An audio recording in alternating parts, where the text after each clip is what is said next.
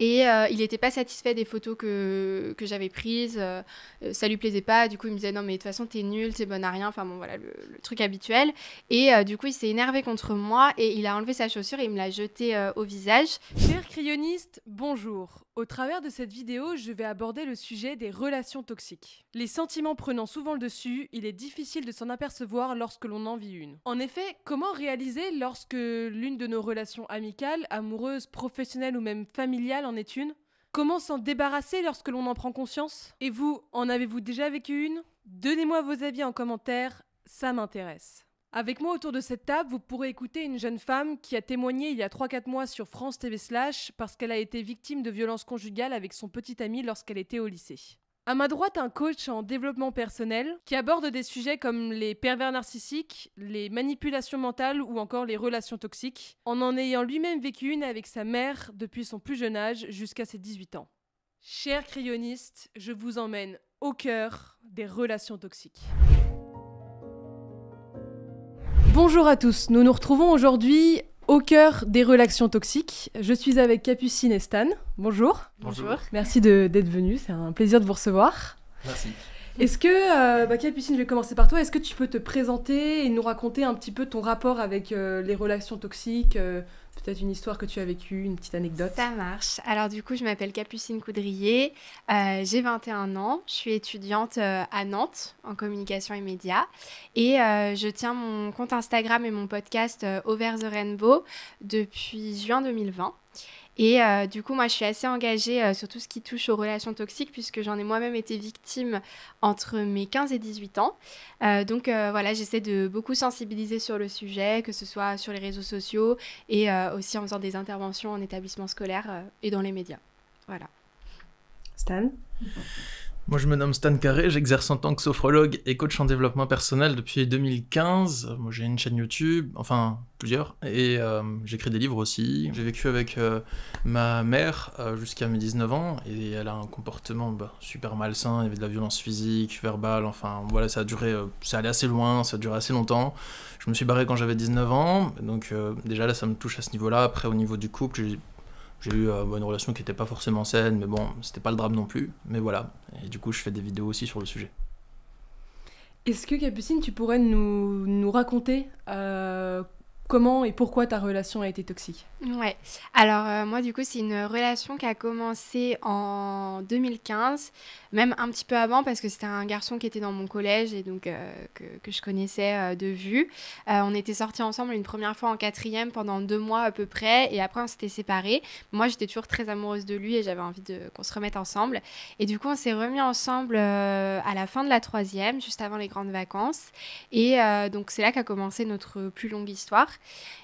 Et, euh, et, au départ, ça se passait très bien. Il n'y avait, y avait pas de, de, soucis particuliers.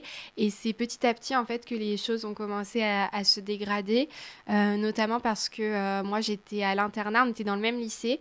Mais moi, j'étais à l'internat et pas lui. Et du coup, ça a commencé à être un premier endroit où il ne pouvait pas euh, contrôler ce que je faisais euh, parce que sinon au lycée on se voyait tout le temps, on était tout le temps ensemble. Euh, il avait commencé par exemple à m'imposer de qu'on mange tous les deux tous les midis, donc je pouvais plus manger avec mes copines, donc ça se faisait petit à petit. Et du coup le soir, bah, j'étais un peu libre entre guillemets, et donc il a commencé à m'imposer à l'appeler tous les soirs. Euh, donc je devais rester au téléphone avec lui euh, euh, à l'internat pour du coup ne pas passer du temps avec mes amis.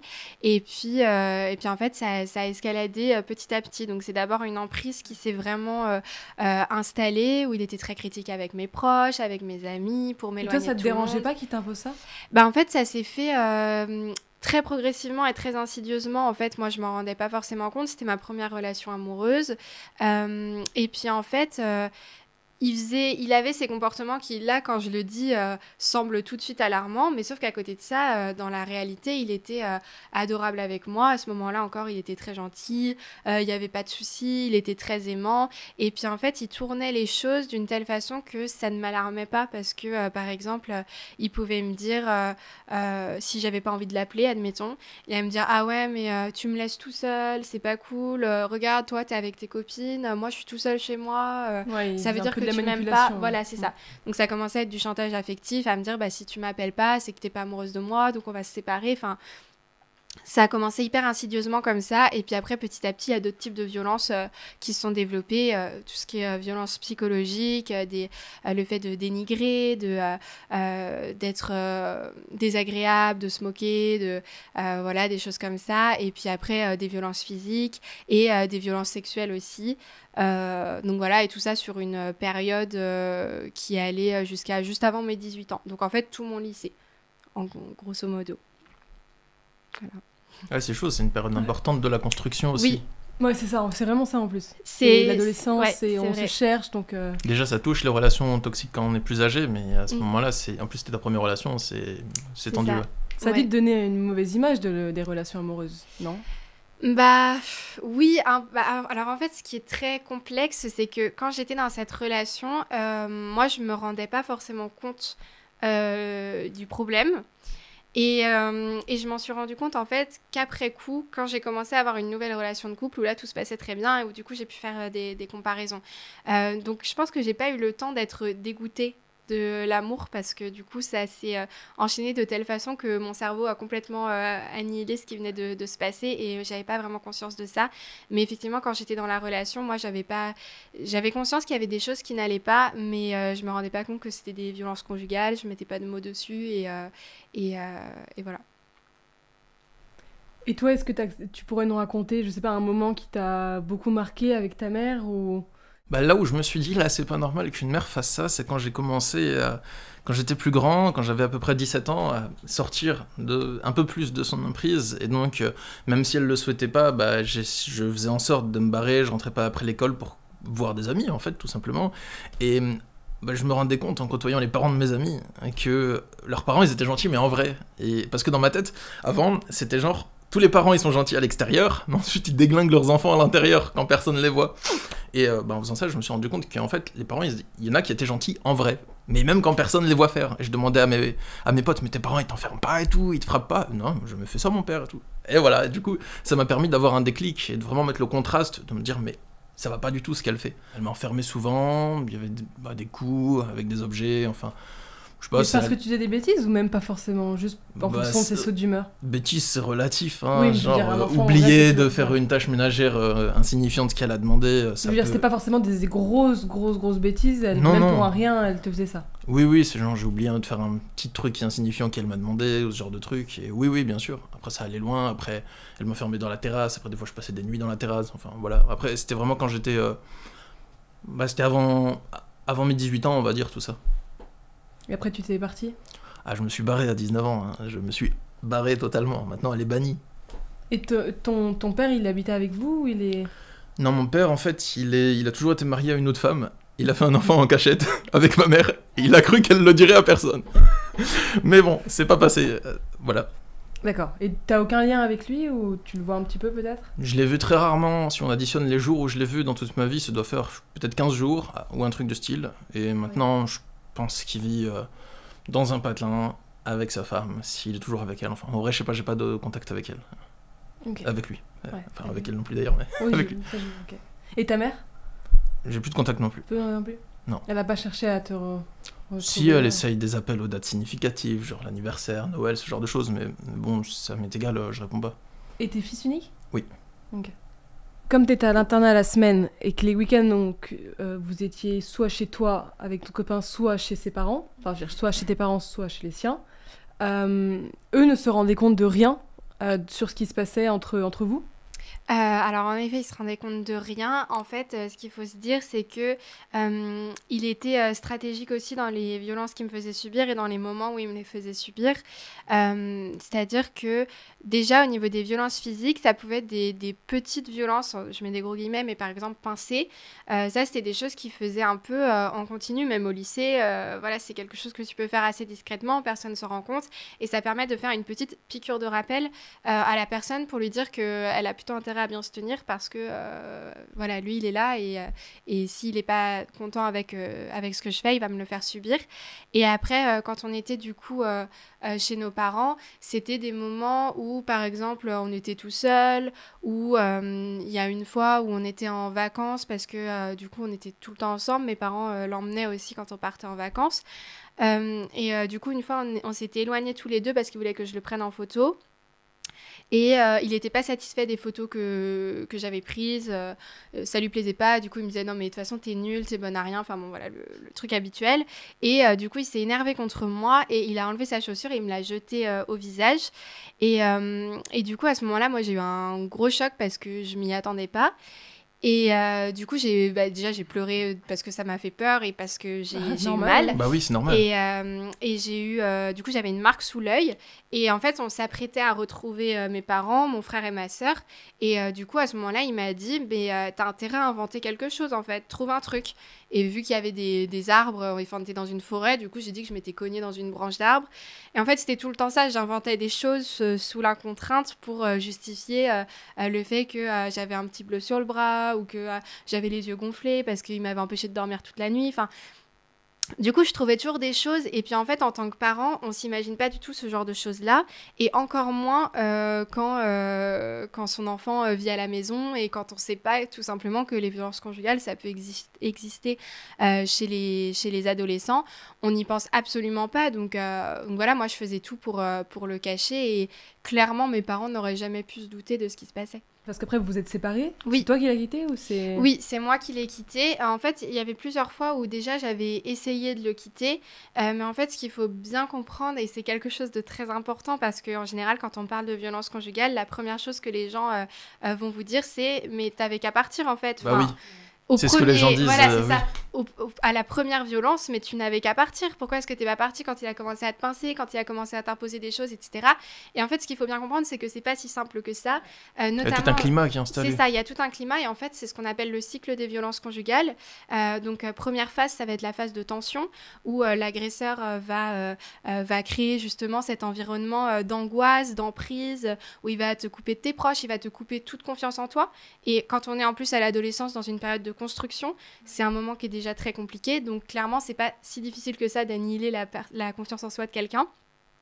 Euh, ensuite, il va y avoir euh, la période euh, d'agression, où là, c'est là que les, les violences pardon, vont se commettre. Donc, que ce soit des violences. il va passer des paliers en général. Voilà, c'est ça. Des violences physiques, des violences sexuelles, des violences financières, économiques, enfin, ça peut être tout type de violence.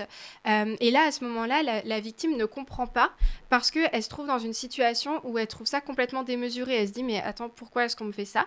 Et c'est là que vient la troisième phase, qui est la, phase de justification, où l'agresseur va en fait expliquer son comportement et le justifier par des facteurs extérieurs et notamment le comportement de la victime en lui disant euh, euh, ok euh, je t'ai insulté de salope mais en même temps t'as vu ton décolleté enfin tu vas attirer tous les mecs ça se passe comment ou ok je t'ai jeté la chaussure au visage mais en même temps t'as vu tu sais pas prendre une photo enfin il va dire que c'est de, ta faute s'il a agi comme ça que c'est la que ses actions c'est la conséquence naturelle des tiennes quoi. Voilà c'est ce qu'il va dire. Et déjà en tant que victime à ce moment là on commence à se dire ok bah en fait il a raison c'est de ma faute donc je vais pas le quitter parce qu'en fait c'est c'est à moi de me remettre en question c'est moi le problème. Et c'est là qu'intervient la dernière phase qui est la phase de lune de miel.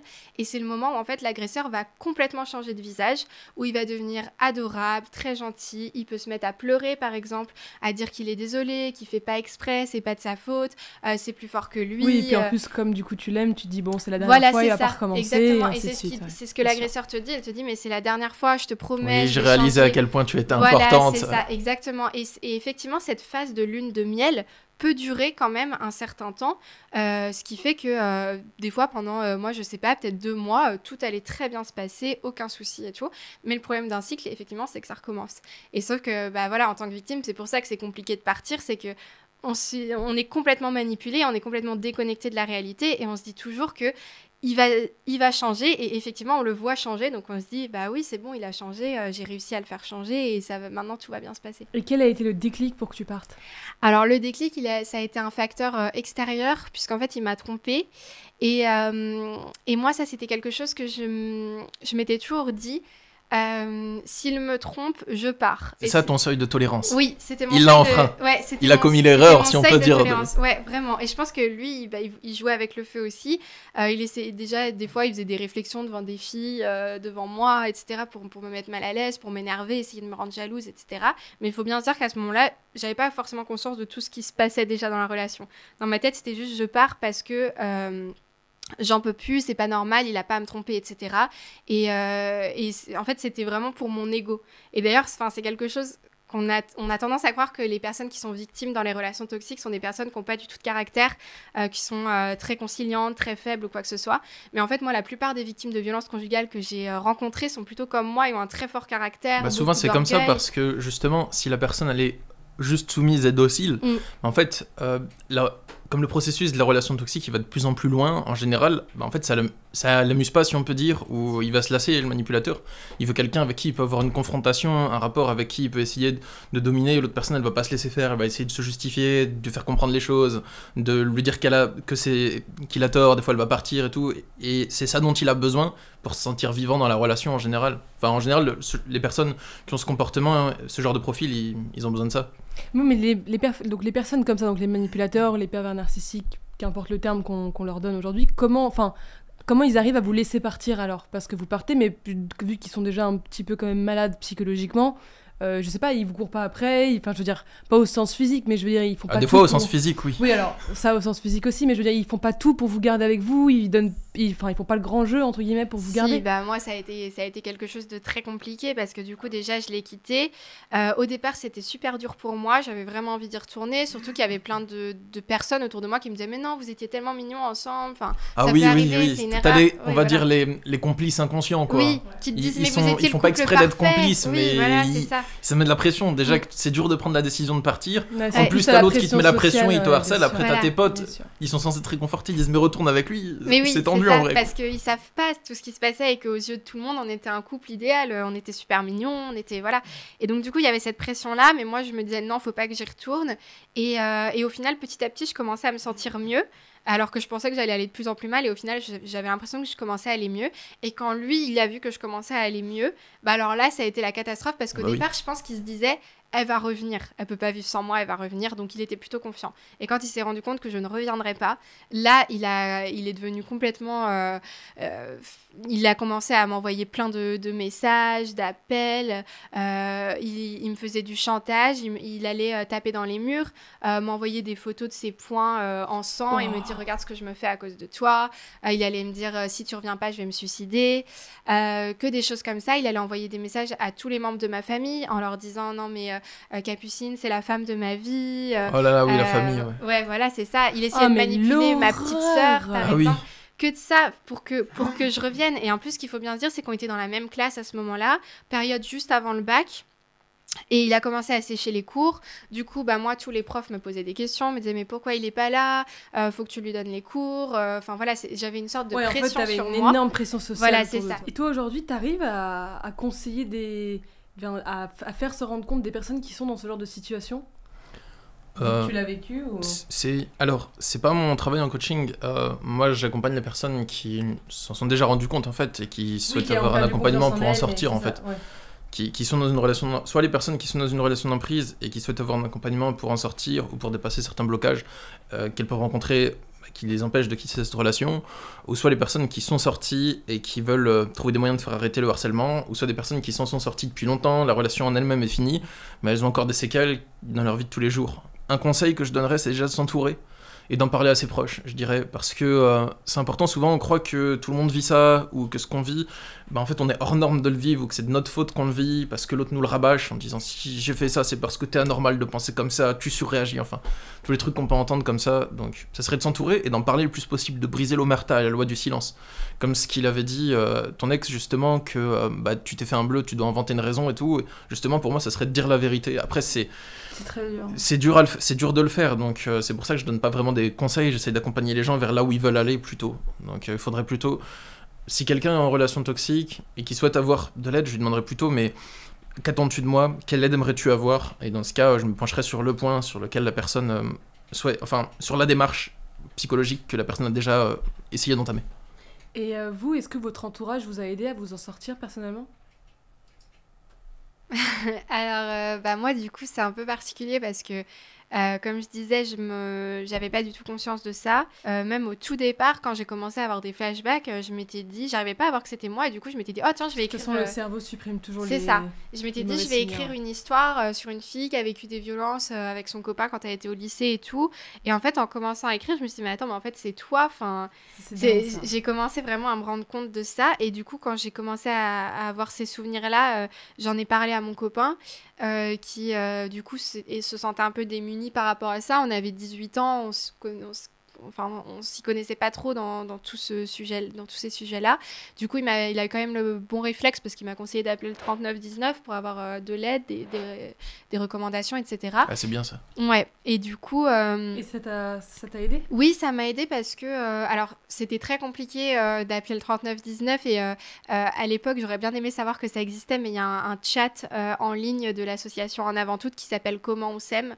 Euh, et qui est vraiment génial parce que du coup on peut poser toutes nos questions à des répondantes euh, professionnelles euh, qui sont là vraiment pour nous aiguiller et qui font un peu le rôle du 3919 mais par chat.